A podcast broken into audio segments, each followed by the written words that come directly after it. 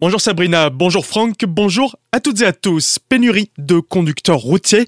Comme ailleurs en France, l'Alsace est également touchée par le manque de chauffeurs, environ 500 selon la branche locale de la Fédération nationale des transporteurs routiers, la FNTR. Alors qu'en Angleterre, bien plus durement touchée par cette problématique, l'approvisionnement en essence est compliqué. En Alsace, la FNTR en tire des conclusions et active tous les systèmes afin de recruter massivement des conducteurs routiers. Les Restos du Cœur ne sont pas une succursale du SMICTOM, ce n'est pas une déchetterie. Dans une interview accordée au DNA, le responsable de l'antenne célestadienne s'offusque quant aux réguliers dépôts sauvages devant leurs locaux. Bien souvent, il s'agit d'objets aux vêtements qu'ils ne pourront pas ensuite redonner. Cela fait donc du travail supplémentaire pour les bénévoles qui doivent trier ces dons pour ensuite les jeter car inutilisables. Pour les personnes souhaitant faire des dons au Resto du Cœur, le plus simple reste encore donc de venir à leur rencontre lorsqu'ils sont ouverts du lundi au vendredi de 7h à midi. La mairie se met au vert. À Orbourvire, la commune a récemment investi afin d'installer quatre panneaux solaires derrière la mairie.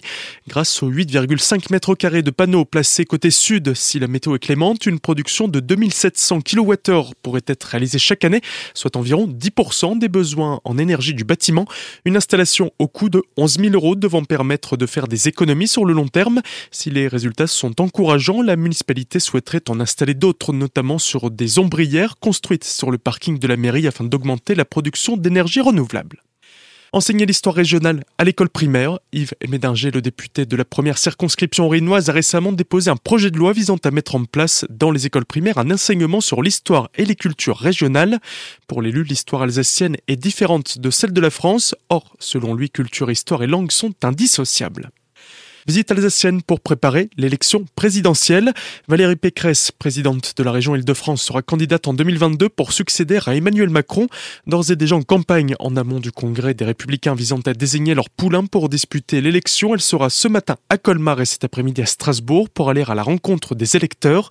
Dans la cité de Bartholdi, elle sera accompagnée par Odile Ulrich-Mallet, première adjointe de Colmar et reçue par le maire Eric Stroman, bien qu'il ait déjà annoncé soutenir son concurrent Xavier Bertrand.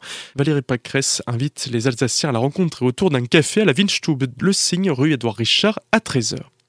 Eric Stroman, qui a d'ailleurs inauguré hier matin l'avenue de Paris, située dans le quartier Europe de Colmar entre l'avenue de Rome et celle de l'Europe. Elle était en travaux depuis février dernier. Des travaux de sécurisation, on a réduit la largeur de la voie, on a créé des plateaux surélevés et deux pistes cyclables monodirectionnelles, c'est-à-dire que les cyclistes qui circulent ici maintenant circulent davantage en sécurité avant, c'était une avenue qui datait des années 60, une avenue relativement large. On avait tendance à rouler vite. Il fallait à la fois casser la vitesse et assurer la sécurité à la fois des cyclistes et aussi des piétons avec euh, aujourd'hui des trottoirs surélevés. Donc l'objectif est atteint. On voit les riverains, ils sont satisfaits de ces travaux qui donnent aussi une allure plus urbaine à cette avenue. On a régulièrement des demandes sur la question des vitesses excessives à Colmar dans tous les quartiers. L'une des réponses qu'on peut apporter, c'est évidemment les plateaux surélevés. Maintenant, on peut toujours avoir des conducteurs qui, euh, de manière délibérée, euh, refuse d'appliquer le code de la route, ça n'empêchera pas certains excès, mais ça les limite quand même. La rénovation de ce tronçon, rouvert à la circulation depuis le 24 septembre, aura coûté à la ville et l'agglomération de Colmar quelques 1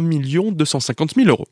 Très bon bilan pour les quartiers d'été. À Colmar, les associations ayant pris part à la deuxième édition de ce dispositif lancé en 2020 par l'État afin de proposer des activités aux habitants des quartiers prioritaires de la ville ne pouvant pas partir en vacances ont échangé hier soir afin de faire un bilan.